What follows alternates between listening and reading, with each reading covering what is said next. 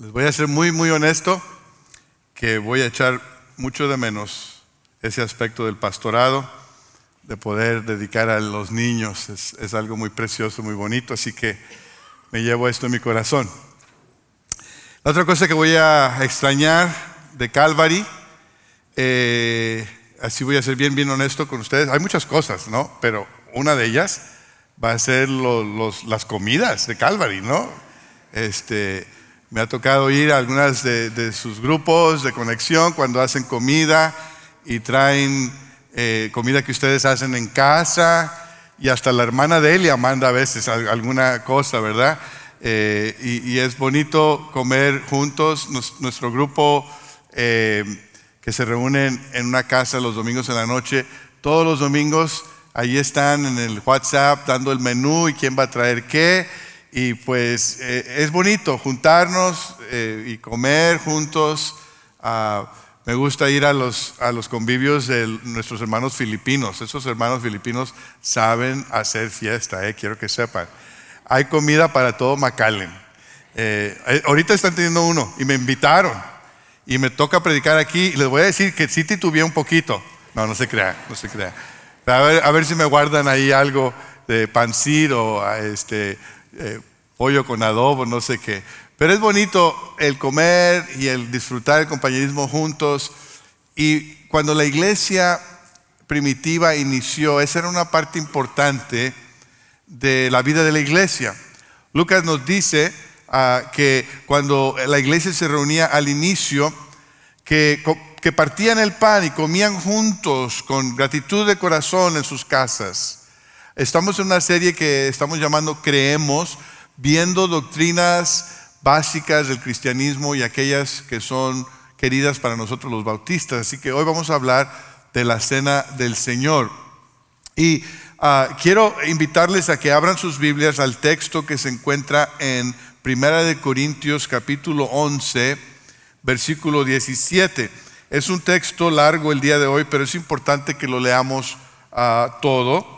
Así que 1 Corintios 11, 17 dice, al darles las siguientes instrucciones, no puedo elogiarlos, ya que sus reuniones traen más perjuicio que beneficio. En primer lugar, oigo decir que cuando se reúnen como iglesia hay divisiones entre ustedes y hasta cierto punto lo creo. Sin duda tiene que haber grupos sectarios entre ustedes para que se demuestre quiénes cuentan con la aprobación de Dios. De hecho, cuando se reúnen ya no es para comer la cena del Señor, porque cada uno se adelanta a comer su propia cena, de manera que unos se quedan con hambre mientras otros se emborrachan. ¿Acaso no tienen casas donde comer y beber? ¿O, ¿O es que menosprecian a la iglesia de Dios y quieren avergonzar a los que no tienen nada? ¿Qué les diré? ¿Voy a elogiarlos por todo esto? Claro que no. Yo recibí del Señor lo mismo que les transmití a ustedes, que el Señor Jesús la noche en que fue traicionado, tomó pan y después de dar gracias lo partió y dijo, este pan es mi cuerpo que por ustedes entrego. Hago esto en memoria de mí. De la misma manera, después de cenar, tomó la copa y dijo, esta copa es el nuevo pacto en mi sangre. Hagan esto cada vez que beban de ella en memoria de mí, porque cada vez que comen este pan y beben de esta copa, proclaman la muerte del Señor hasta que Él venga. Por lo tanto, cualquiera que coma el pan o beba de la copa del Señor de manera indigna será culpable de pecar contra el cuerpo y la sangre del Señor. Así que cada uno debe examinarse a sí mismo antes de comer el pan y beber la copa. Porque el que come y bebe sin discernir el cuerpo, come y bebe su propia condena.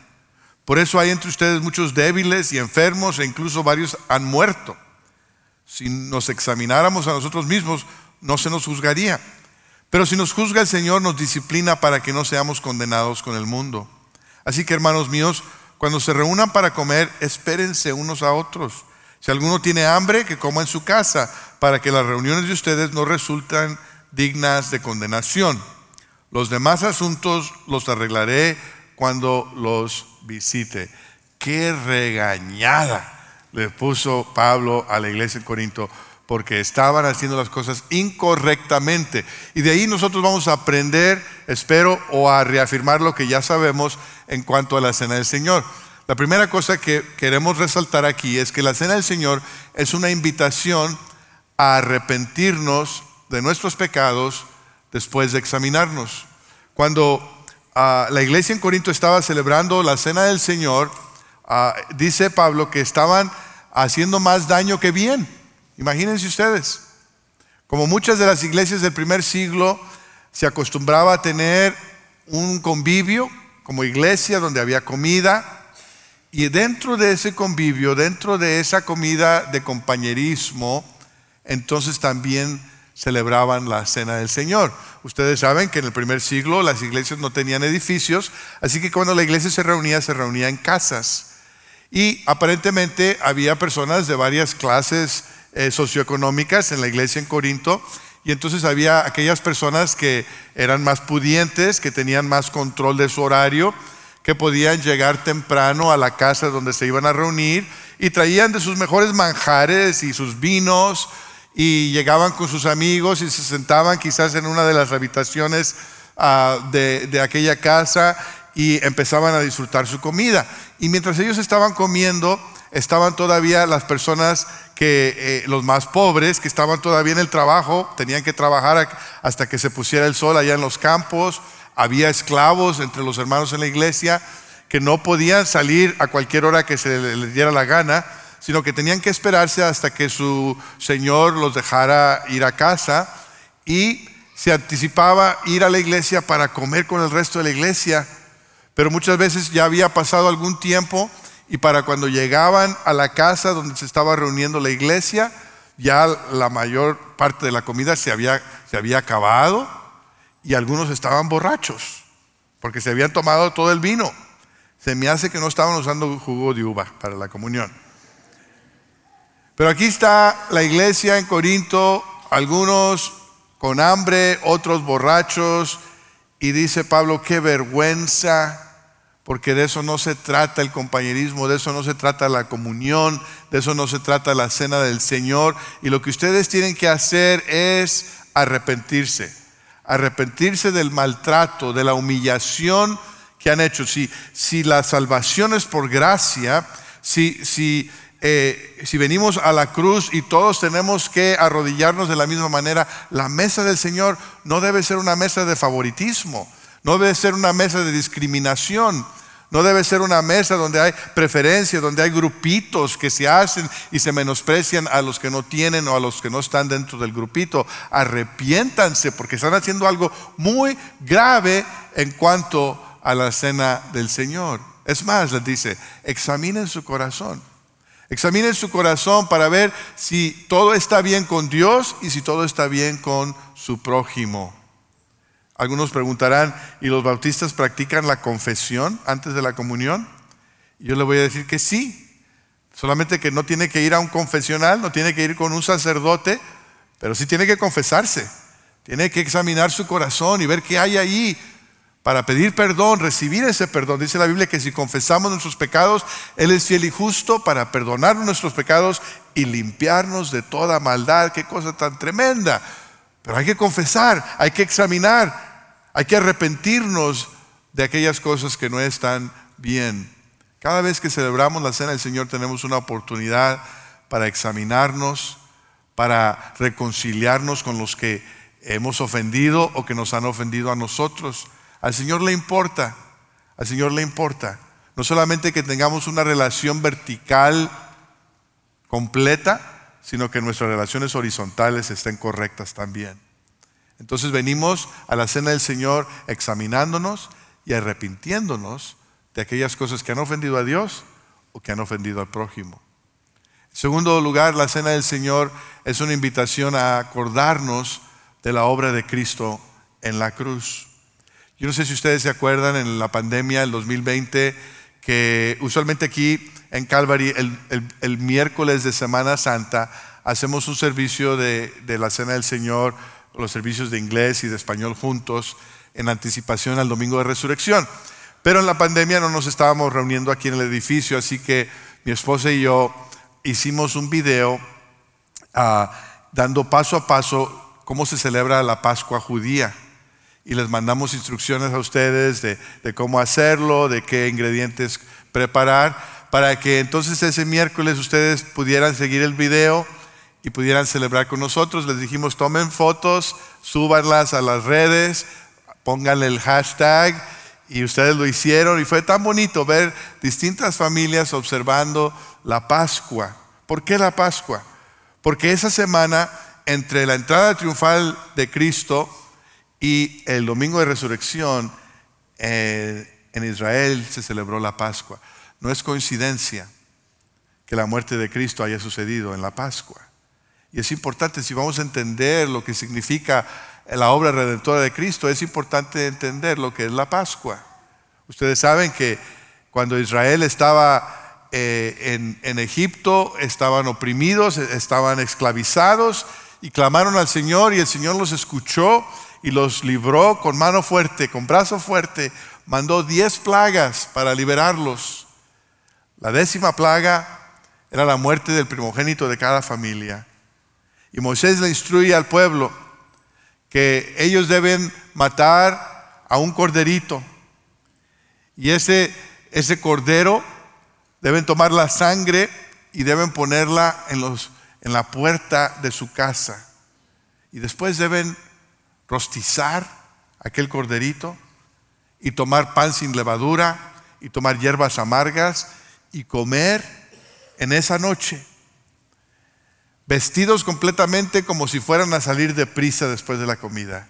Y la verdad es que cuando el ángel de la muerte pasaba por Egipto y cuando cada primogénito estaba muriendo en cada familia, incluyendo el, el de Faraón, cuando llegaba a la casa donde había sangre en la puerta, aquel ángel de la muerte pasaba por esa casa y no sufrían el juicio de Dios. No solamente las familias que obedecieron las instrucciones de Moisés fueron libradas de la muerte del primogénito, sino que Faraón finalmente dejó al pueblo ir. Y el pueblo salió por la mano de Dios, liberado de su esclavitud, liberado de su opresión, por la mano poderosa de Dios, porque el Dios de Israel es el Dios vivo y el Dios verdadero y el Dios poderoso, el Dios que redime, el Dios que salva, el Dios que rescata a su pueblo.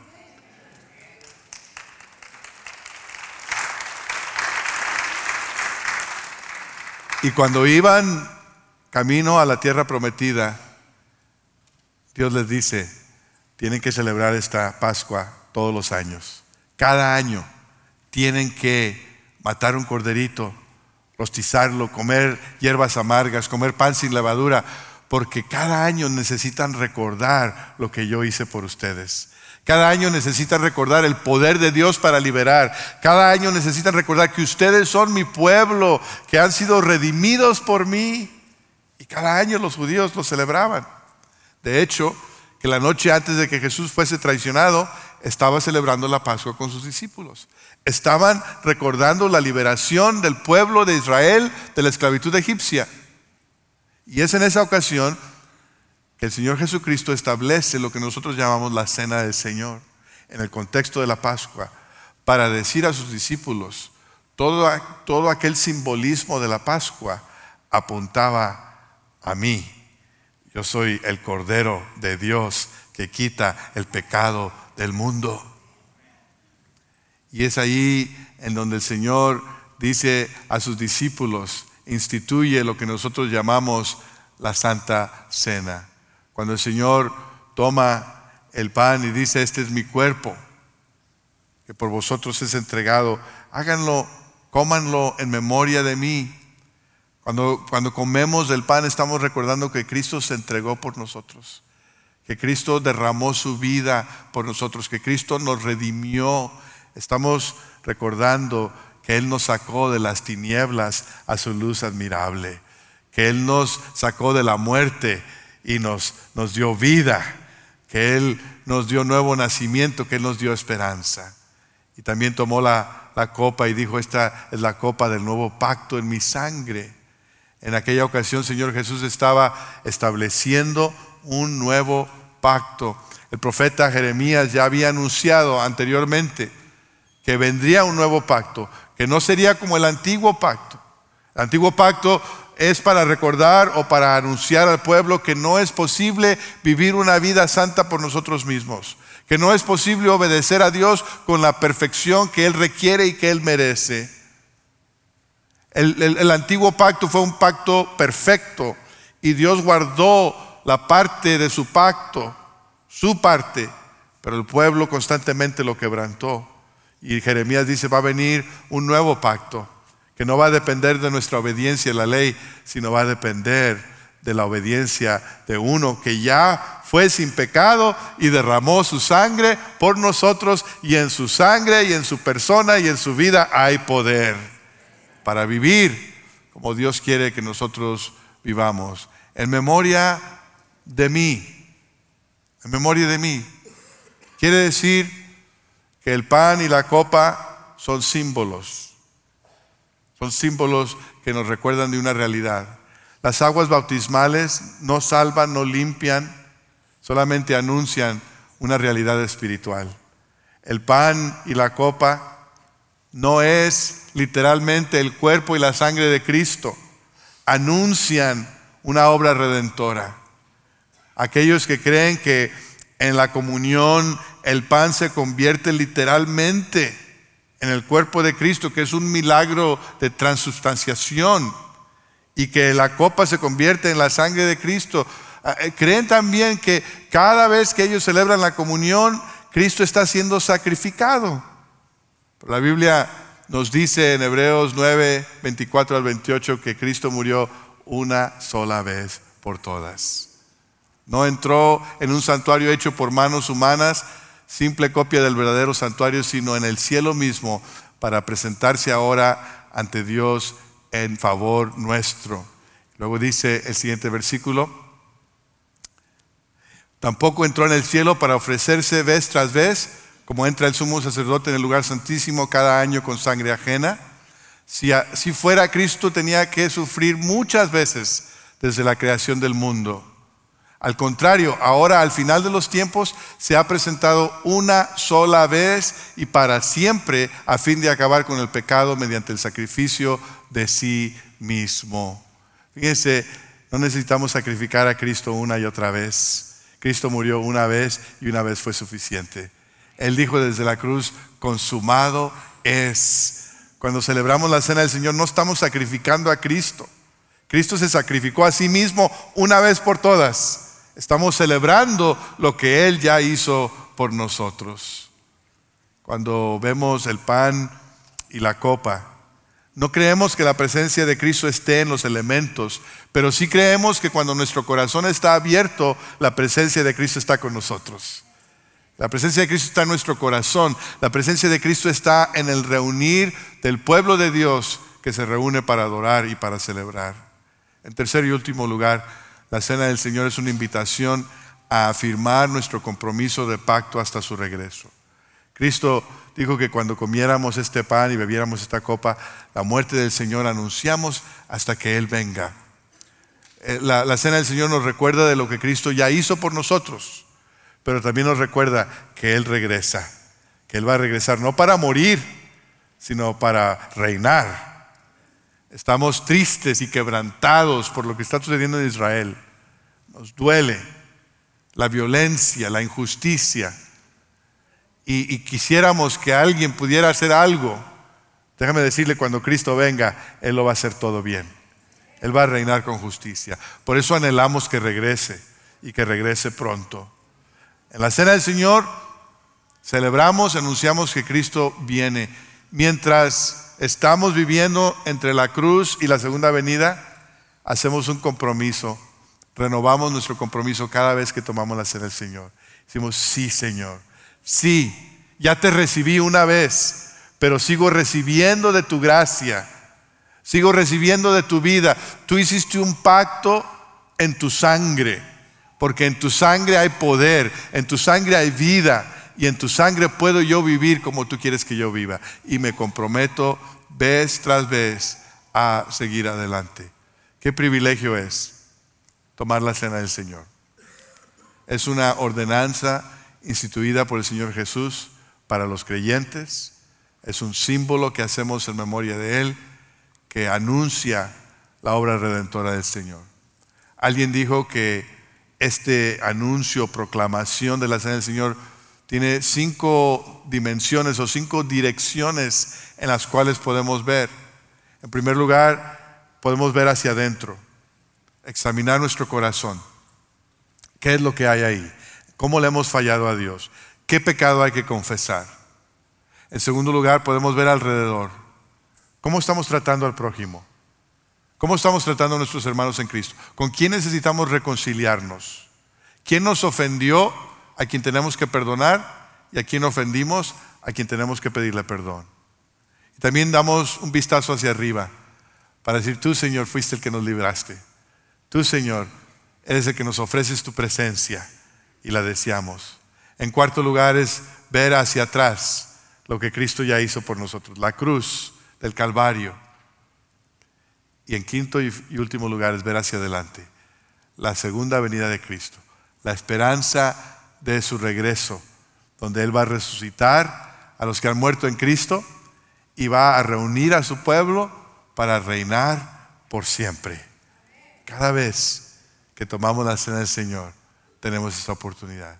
Y mi deseo para ti el día de hoy es que cada vez que celebres la cena del Señor, lo hagas de una forma digna, lo hagas en una forma bíblica, lo hagas en una forma que agrade al Señor y que en ese proceso puedas descubrir toda la riqueza del significado, que puedas descubrir la presencia de Cristo en una forma que te vaya transformando, que te vaya edificando, como cantamos de gloria en gloria.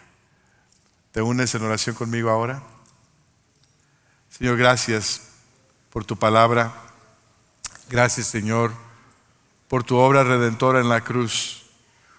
Gracias, Padre, porque tú instituiste la cena del Señor para nuestro bien, en memoria de lo que tú hiciste, en anticipación de lo que has prometido hacer. Y hoy en día, Señor, venimos delante de ti, renovando nuestro compromiso, examinando nuestro corazón Señor, te pido que si hay alguien aquí que todavía no ha entregado su vida a Cristo, si hay alguien aquí, Señor, que todavía no ha reconocido a Cristo como Señor y Salvador, que en este momento tu Espíritu Santo le dé convicción para que pueda confesar con su boca, arrepentirse de sus pecados y clamar a Cristo, el que murió y resucitó por nosotros. Obra en cada corazón ahora mismo, Señor. Si hay alguien aquí, Señor, que, que ha ofendido o que ha sido ofendido, obra tú, Señor, para reconciliación.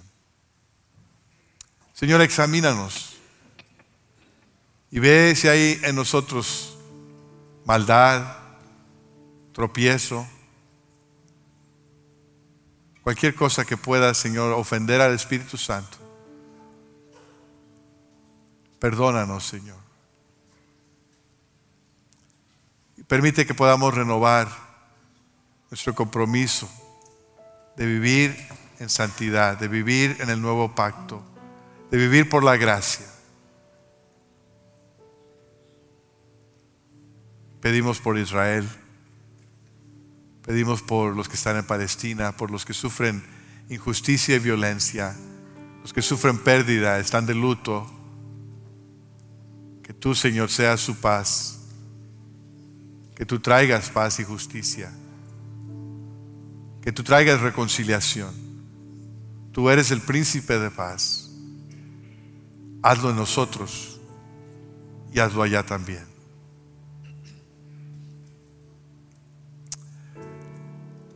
Les voy a invitar, si tú eres un creyente en Cristo, si ya Cristo es tu Señor y Salvador, te quiero invitar a que participes de la cena del Señor. Tenemos los elementos aquí enfrente. En unos momentos más nos vamos a poner de pie y va a comenzar la canción. Si tú deseas, puedes pasar al frente, tomar los elementos. Si, si quieres arrodillarte en oración, puedes hacerlo. Y después llevar tus elementos de regreso a tu asiento. Y ahí cuando tú estés listo, puedes tomar el pan, tomar de la copa. Voy a pedir que cuando vengan pasen por los pasillos del centro y regresen a su asiento por los pasillos de, que están junto a la pared. Y así vamos a celebrar la cena del Señor. Señor Jesús, la noche antes de que fuese traicionado, tomó el pan y dijo, esto, esto es mi cuerpo que es por vosotros. Y lo partió. También tomó la copa y dijo, esta es la copa del nuevo pacto en mi sangre, bebedla en memoria de mí. Nos ponemos de pie y participamos de la cena del Señor.